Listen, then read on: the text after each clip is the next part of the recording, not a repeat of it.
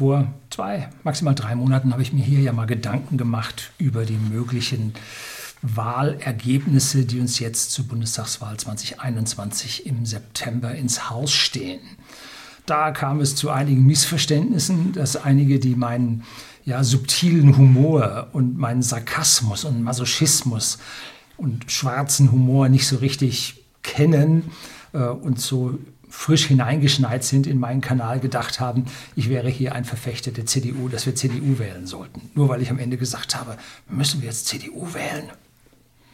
Haben Sie das nicht verstanden? Ne? Ja, also die, die uns jetzt gerade aktuell mächtig was eingebrockt haben, die uns in der Vergangenheit mächtig was eingebrockt haben, wären ein Ausweg, um Grüne nicht an die Macht kommen zu lassen, zumindest mal nicht Kanzleramt zu stellen. Ja, also das hat was an, an heftiger Ironie und Sarkasmus.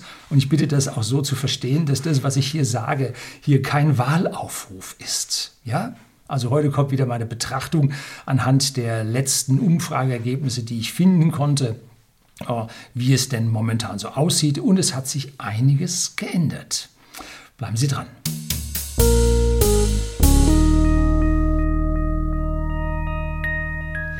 Guten Abend und herzlich willkommen im Unternehmerblog, kurz Unterblog genannt. Begleiten Sie mich auf meinem Lebensweg und lernen Sie die Geheimnisse der Gesellschaft und Wirtschaft kennen, die von Politik und Medien gerne verschwiegen werden. Und heute gibt es von mir mal wieder eine Auswertung der aktuellen Wahlumfragen, wie es denn dann mit einer möglichen Regierung auf Bundesebene aussehen könnte.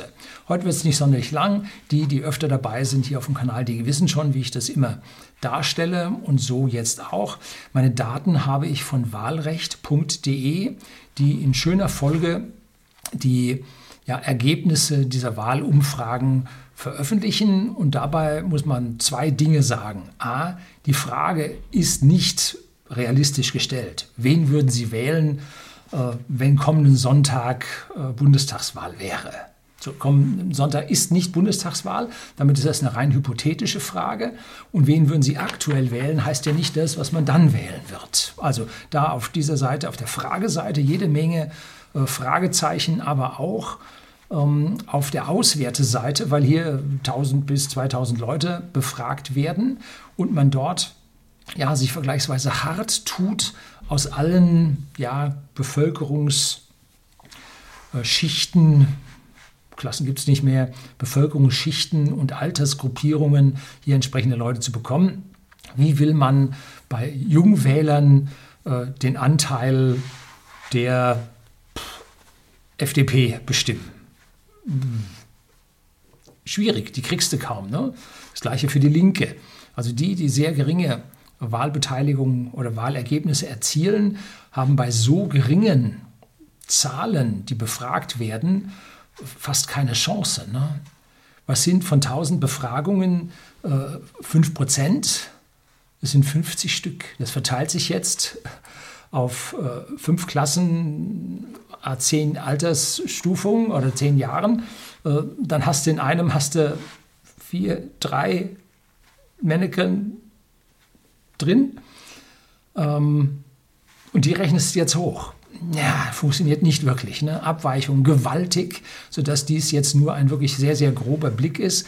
Und bei der letzten Wahl haben sich ja alle total verwundert, was da passiert ist. Ne? Das ging aus, die Leute haben es nicht glauben können. Ne? Äh, die Wahlen lagen, die Vorhersagen lagen total daneben, ganz einfach, weil es viel zu wenig sind, was da befragt wird. Ne? Also mich wundert das an der Stelle dann nicht. So, nun kommt die Tabelle, auf die Sie alle warten.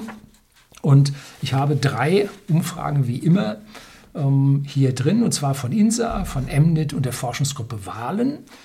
Und jetzt habe ich nicht das Veröffentlichungsdatum geschrieben, sondern das Datum, das Endedatum des Befragungszeitraumes. Denn das muss man auch noch dazu sagen. Es gibt einmal die Veröffentlichung dieser Umfrage, aber dann gibt es auch den Zeitraum, und der ist eigentlich viel, viel wichtiger, wann diese Umfrage erhoben wurde. Von bis. Und da habe ich nun das Endedatum genommen. Warum habe ich das Anfangsdatum nicht genommen? Nun, dann wäre die Tabelle noch voller geworden. Schauen Sie auf wahlrecht.de, da gibt es einen kleinen Link, äh, Textlink, den müssen Sie genauso treffen. Auf einem kleinen Smartphone ist das nicht ganz einfach. äh, wenn Sie dicke Finger haben. Ähm, und dann finden Sie da den gesamten Erhebungszeitraum. Und wenn dieses Video rauskommt, ist ja schon wieder Zeit vergangen zum Drehen. Wir haben heute den 28.06. Und ja, so, jetzt schauen wir uns also diese drei Werte, diese drei Umfragen an. Und dazu vergleichen wir dann das Ergebnis der letzten Bundestagswahl 2017. Ähm, und wir bilden aus diesen dreien einen Mittelwert. Und zwar ein ganz einfaches arithmetisches Mittel, weil wir sagen, jede dieser Umfragen hat Abweichungen und um diese Abweichungen zu minimieren, haben wir da nochmal einen Mittelwert. Und dann habe ich hinten noch eine letzte Spalte, nämlich die Abweichung zu 2017 von diesem gebildeten Mittelwert. Dann sehen wir, in welche Richtung es geht. Jetzt haben wir also hier die Union, ähm, CDU, CSU. Ich schreibe da Union, weil es etwas kürzer ist und damit die Tabelle etwas besser läuft. Und die hat jetzt laut INSA von 25.06.21 28 Prozent. Emnet auch 28 und Forschungsgruppe Wahlen 29. Bei der Wahl hatten sie 32,9. So. Und im Mittel kommen wir bei den drei Umfragen auf 28,3. Vergleichen wir das jetzt zu den 32,9, dann sind es 4,6 Prozentpunkte, Achtung, Punkte weniger. Ähm, bei der SPD 17, 17 und 14. Bei der Wahl hatten sie immerhin noch 20,5, machten Mittel von 16 und die liegen auch minus 4,5 Prozentpunkte drunter.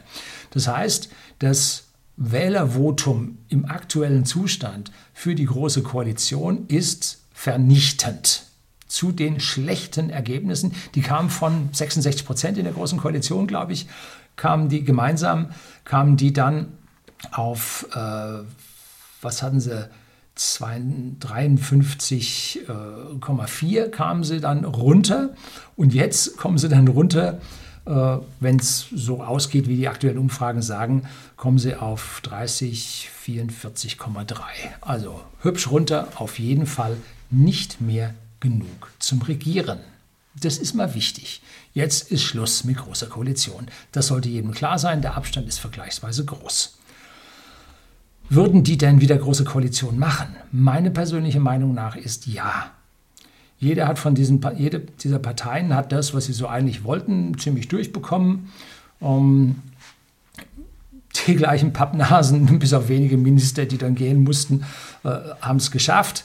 Um, also warum sollten sie es nicht machen? Und wenn die SPD aus der Regierung ausscheiden würde, dann würde sie sehr schnell zu einer, ja, Splitterpartei ist falsch, aber zu einer der kleinen Parteien und nicht mehr zu einer Volkspartei werden.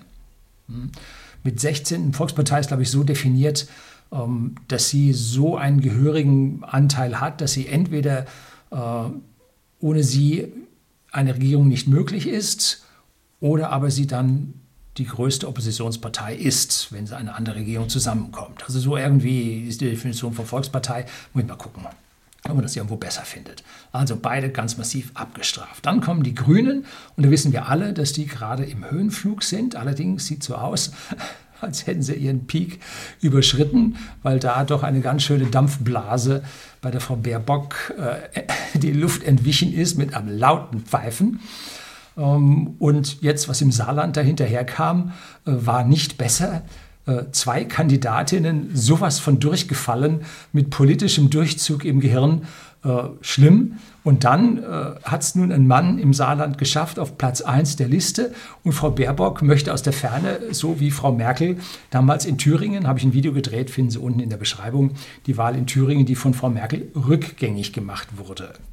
A war sie nicht mehr äh, CDU-Parteivorsitzende, B befand sie sich damals im Ausland, wo es zum guten Ton gehört, sich nicht zur Innenpolitik zu äußern, weil man gerade außenpolitisch unterwegs ist. Und dann hat man noch einen Ministerpräsidenten einer fremden Partei demontiert. Das muss man sich erstmal geben. Also das war keine Glanzstunde der Demokratie, eher das Gegenteil. So, nun hat also Frau Baerbock in alter Manier, hat sie sich vielleicht von Frau Merkel abgeschaut, äh, versucht nun den Spitzenkandidaten im Saarland von ihrer eigenen Partei zu demontieren. Hm. Ja, wird ihr auch nicht so geholfen haben. Äh, also hier ging es von der Spitze, die ja schon mal äh, SPD, äh, Grüne und CDU von den Wahlumfragen gleich auflagen, was natürlich ein voller Fake war, genauso wie damals beim Heiligen St. Martin, äh, wurde also auf dem Spiegeltitelbild mit Heiligenschein dargestellt. Da war da also der Heilige St. Martin, es war Martin Schulz, wurde auf eine Stufe mit Frau Merkel gestellt und hat so gnadenlos versagt. Das liegt daran, dass unsere Medien mehrheitlich rot-grün sind, zwischen 60 und 92 Prozent der Redakteure, wenn man interne Wahlen in den Redaktionen durchführt, sowohl beim öffentlich-rechtlichen Fernsehen, da ist es am schlimmsten, als auch mit den sogenannten Qualitätsmedien. Da herrscht also eine rot-rot-grüne Präferenz unter den Journalisten vor, dass einem, einem gerade schlecht werden kann. Und die schreiben dann so Leute hoch und sicherlich auch zugunsten der Auflage. Und dann gehen die Wahlforscher hin, ähm, die Umfrageunternehmen und haben jetzt bei den kleinen Parteien, sagt man so, plus minus 5, 6 Prozent und bei den großen Parteien plus minus 2, 3 Prozent. Und dann entscheiden sie nach Nachrichtenlage, in welche Richtung sich das tendiert. Ne? Es kann also durchaus sein, dass die Umfrage für eine Partei äh, minus 2 Prozent zeigt, ähm, aber die Nachrichtenlage ist dermaßen positiv, dass sie auf plus 2 Prozent gehen. Durchaus möglich, hat letztlich mal einer hier, dessen Onkel, glaube ich, äh, war in so einem Umfrageinstitut äh, Meinungsforschungsinstitut drin, ähm, hat das letztlich mal hier so zum Besten gegeben. Nun gut, jetzt kommt, also bei, den Grünen 19, 19 und 22 Prozent. Äh, bei der Wahl hatten sie nur 8,9 und jetzt also praktisch im Mittel auf 20 und das ist ein Plus von 11,1 Prozent. Das ist ungefähr das, was hier die anderen beiden Parteien verloren haben. Also der Grünrutsch ist ganz, ganz deutlich und das ist halt auch die große Gefahr für unsere Demokratie, weil wenn man sich das Wahlsystem der Grünen aus dem, Wahl, aus dem Saarland angeschaut hat, äh, da gebe ich Ihnen unten mal ein Video äh, dazu, das glauben Sie nicht. Ne? Also dass da noch nicht jemand vom Bundesverfassungsgericht gegen diesen Parteienwahlvorgang innerhalb der Grünen mal vorgegangen ist, wundert mich, ne? weil das ist aus meiner persönlichen Sicht, ich bin kein Jurist, ich bin da nicht kompetent, ich bin so äh, wie die 70.000 Trainer im Fußballstadion der Mannschaft da Ratschläge geben, so gebe ich Ratschläge der Politik. Groß qualifiziert an dieser Stelle bin ich dann eher nicht, aber ich glaube, dass das ähm, nicht durch unsere äh, Wahl, unser Artikel im Grundgesetz über die Wahlen gedeckt ist. So, dann kommt die FDP mit 12, 11 und 10, macht einen Schnitt von, 10, äh, von 11 und die hatten 10,7 bei der letzten Wahl. Die liegen also bei plus 0,3. Das heißt, sie hatten zwischendrin einen ganz schönen Durchhänger. Das haben diese Parteien immer, die nicht in der Regierung sind. Denn die kriegen weniger äh, Zeit in den Medien und weniger Text in den Medien, weil sie weniger bedeutend sind als die Regierungsparteien. Die größte Oppositionspartei bekommt normalerweise äh, noch Raum in den Medien, aber mittlerweile haben die sich alle geeinigt, dass das nicht geht. ja, auch hier wieder Befangenheit der Medien. Das soll nicht heißen, dass ich für die was über habe. Nein, au contraire. Ich bin da nun ganz und gar kein Befürworter davon. Aber äh, man muss hier eindeutig sehen, die Medien machen da einen schlechten Job. Ne? So. Wenn sie nämlich da mehr erzählen würden, würde man mehr rausbekommen, was die wollen. Aber erst haben sie äh, versucht, die in die Pfanne zu hauen, haben sie gemerkt, das geht nicht und jetzt versuchen sie totzuschweigen, so gut es geht. Ne? So, also da äh, schwierig. Und jetzt kommen wir zu den Linken. Und die Linke haben bei INSA 7%, 7% und 7%. Nun, bei der Wahl hatten sie 9,2 äh, und das ist eine Abweichung von minus 2,2. Der AfD geht es nicht viel anders mit 11, 10 und 10.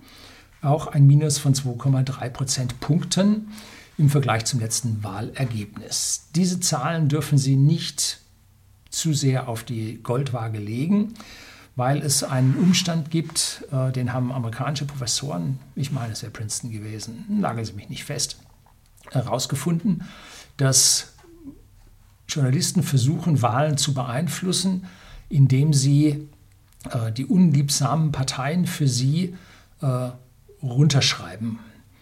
Und die Wahlforscher oder die Wahlumfragenden, die aus dem gleichen Klientel sich äh, rekrutieren, häufig, äh, die schreiben die auch runter oder haben den dicken Daumen und werten da eher ab, ähm, damit die Parteien, die sie selber besser finden, etwas höher bewertet werden. Das ist jetzt ein ziemlicher Vorwurf, aber ich beziehe mich da auf diese US-Studie. Ähm, man versucht halt an dieser Stelle äh, das Grundwesen des Menschen als Gruppentier auszunutzen, dass der mit den Stärksten gerne mitlaufen will. Vor allem die, die unentschieden sind, die unsicher sind, die laufen lieber mit dem Stärksten mit. Und wenn dann unliebsame Parteien kleiner sind, hm, so, da werden wir dann halt sehen, äh, was am Ende bei der Wahl wirklich rauskommt, ob an diesen Vorwürfen von dieser Studie, ob die übertragbar ist, muss ja nicht sein, äh, und ob am Ende daran was Wahres dran ist, dass dann im Endspurt die Sache vielleicht noch besser ausgeht. Ähm, für die entsprechenden Parteien, die jetzt wie die Linken hier so abgewertet sind. Um, gut, müssen wir schauen, wie das ausgeht. Wichtig bei diesen Umfrageergebnissen ist immer, wie viele bei den Sonstigen dabei sind. Und da sehen wir jetzt hier 6, 8 und 8. Ähm, Im Mittel 7,3. Und je mehr dort bei den Sonstigen stimmen, die es nicht ins Parlament schaffen, umso geringer ist die Prozenthürde, die man überreich, äh, erreichen muss, um hier die Mehrheit zu bekommen. Das heißt, je mehr bei den Sonstigen wählen, umso weniger Prozentpunkte oder Prozente, jetzt Prozente, braucht eine Partei oder Parteienkoalition, um hier an die Regierung zu kommen. Das heißt, je mehr bei den kleinen Parteien wählen, umso geringer müssen die Prozentsätze sein. Hm. Ähm, wenn man nun also jetzt inaktive Wähler äh, aktiviert, solche Kleinparteien zu wählen, bedeutet das automatisch, dass die Großen sich leichter tun, äh, diese Prozentsätze zu erreichen. Wenn allerdings von den großen Parteien Leute überwechseln zu den kleinen, dann tut das am Ende mathematisch nichts. Dann ist es egal. Ne?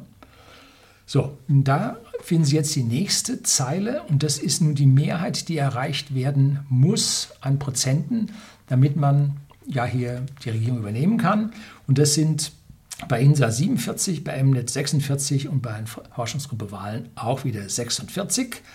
Bei der letzten Wahl waren es 47,5. Und hier kann man nun sehen, äh, dass es eine gewisse Drift hin zu diesen kleinen Parteien gibt. Wobei das alles Kaffeesatzleserei ist, weil wir es ja hier bei diesen 1000 Befragten um eine, zwei Personen oder fünf Personen handelt, die jetzt für diese kleine Partei sind. Also aussagekräftig ist das im weitesten Sinne weniger. Ne?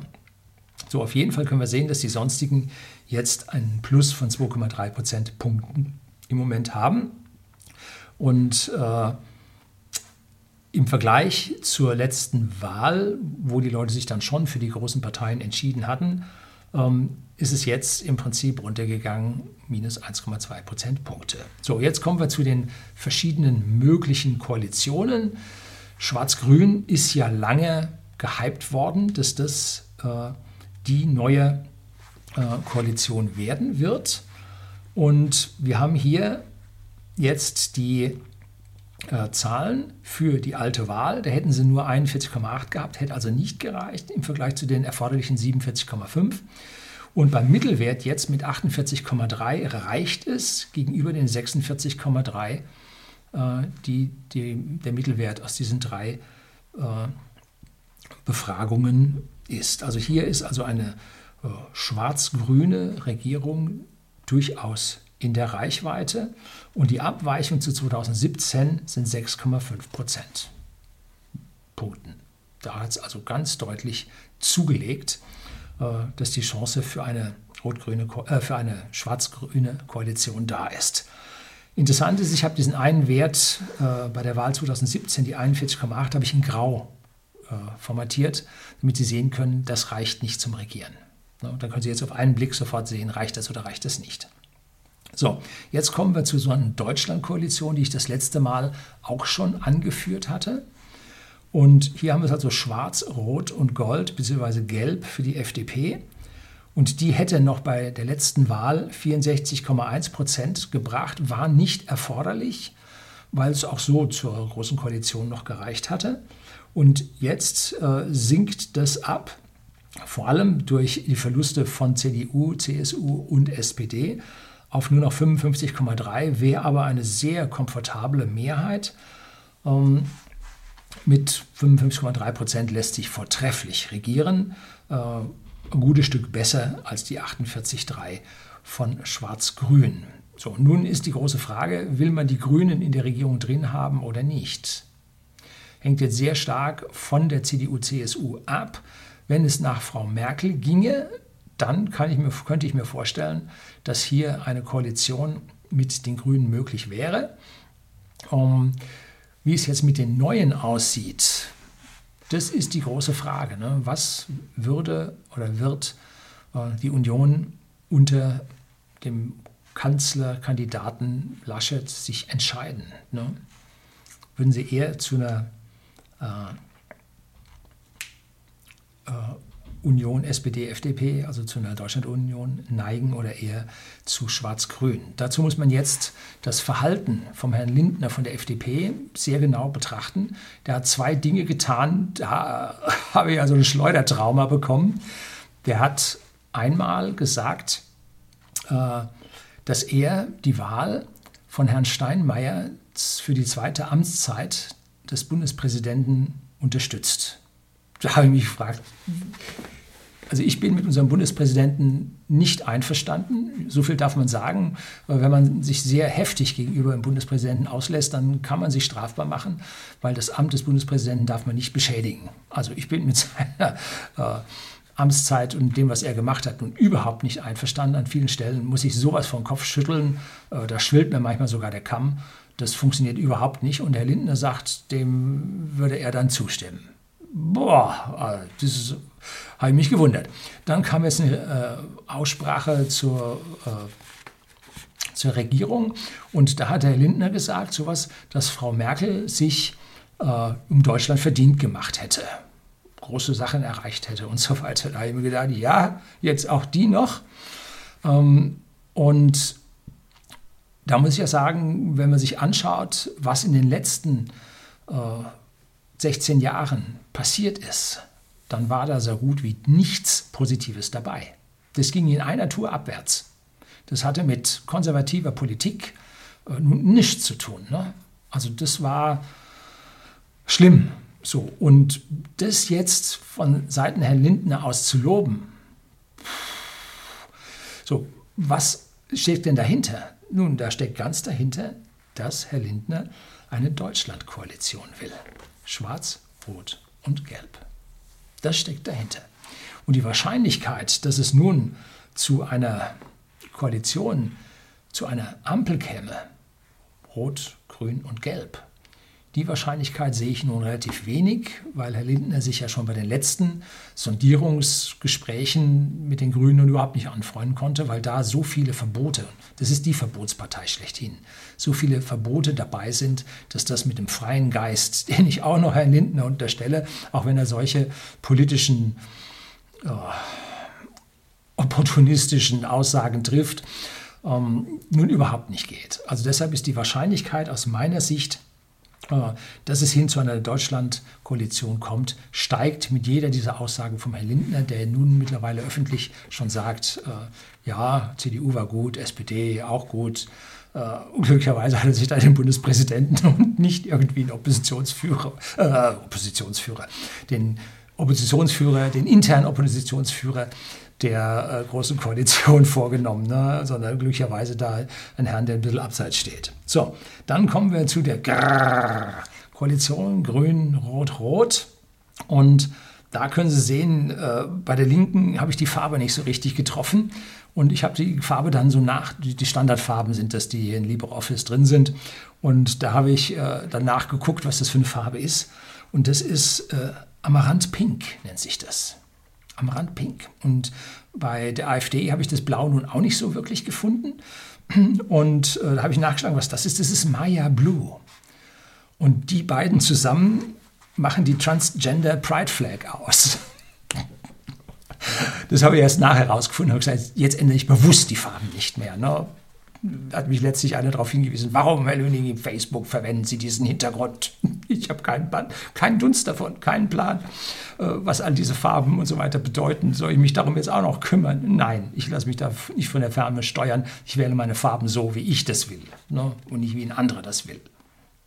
Gut, wer sich um Farben hier bemüht, der bemüht sich nicht um Politik. Der bemüht sich nur um Symbole, um Symbolik und nicht die echten Lösungen. So, So, und jetzt kommt also bei mir ein gewisses Aufatmen, dass also Grün, Rot, Rot wieder es nicht mehr schafft, und zwar relativ deutlich. Die haben es zur Wahl 2017 äh, um 9% nicht geschafft und mittlerweile schaffen es immerhin um 5,3% nicht.